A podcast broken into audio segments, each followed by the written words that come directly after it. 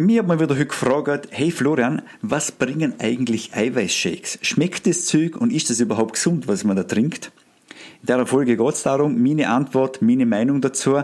Also hören wir es gleich nach dem Intro. Bis gleich. Werde alltagsfit, steigere deine Lebensqualität und genieße dein Leben. Herzlich willkommen beim Podcast Werde alltagsfit von Berlinger Fitnesstraining, dem Top-Fitnessstudio für Gesundheit aus Vorarlberg. Weitere Infos über alle Angebote findest du auf www.berlinger-training.at. Servus Leute da draußen, freut mich, dass du wieder zuhörst. Und ja, wie am Anfang gesehen, es geht diesmal um die Eiweißshakes. Ja, es ist immer, immer so ein bisschen eine Geschichte. Ich probiere mich wieder zum Kurzhalten, weil ich nehme es jetzt schon zum zweiten Mal auf und ich hoffe, dass es jetzt kürzer wird als wir vorher. Also, Punkt Nummer eins, was bringt das Zeug? So, wenn man jetzt nach dem Training nichts essen will oder man keine Zeit zum Essen oder man will halt mal was anderes probieren nach dem, nach, nach dem Training, dann empfehle ich, man trinkt einen Eiweißshake. So, das ist Punkt 1. Da bringt so etwas. Oder? Nach dem Training muss das Ganze so sagen. Beim Training setzt man am Körper einen Reiz. Also, wir machen Verletzungen, die Glukosespeicher sind leer, also die Zuckerspeicher sind, sind leer, man macht einen, einen Reiz, man macht Muskelverletzungen, wenn die jetzt stark sind, gibt es eine Muskelkater, wenn sie nicht so stark sind, dann spürt man es nicht, nicht so. Aber da sind Verletzungen da und man macht ja was im Körper. Der Reiz macht was mit dem Körper.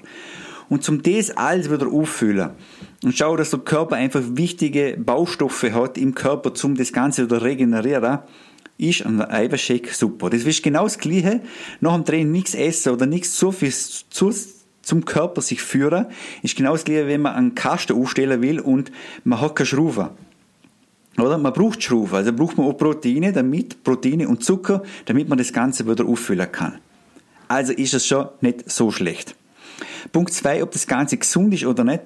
Also mittlerweile, ich bin habe es lang nicht mehr verteilt, also lang gesehen, vergiss es, vergiss es mit, den, mit den Eiweißshakes, weil das ist einfach nur Müll.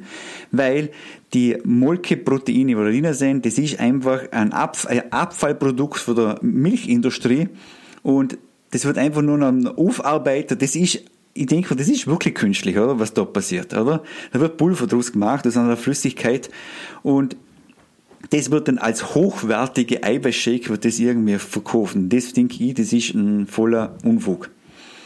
Also, und jetzt gibt's, mittlerweile gibt's es schon seit einem halben Jahr, Jahr gibt's pflanzliche Alternativen. Und es ist nicht, nicht nur so, die haben ein breites Spektrum an Aminosäuren drin, weil die nennen nicht nur eine Eiweißquelle her, die nennen nicht nur Soja her oder Erbsenprotein, sondern die nennen mittlerweile vier bis acht verschiedene Eiweißquellen her. Und da sage ich schon etwas Positives, weil da ist ein breites Spektrum, es ist pflanzlich, es ist nicht künstlich, wahnsinnig künstlich hergestellt, so wie das andere. Und das ist eigentlich alles Trockenpulver.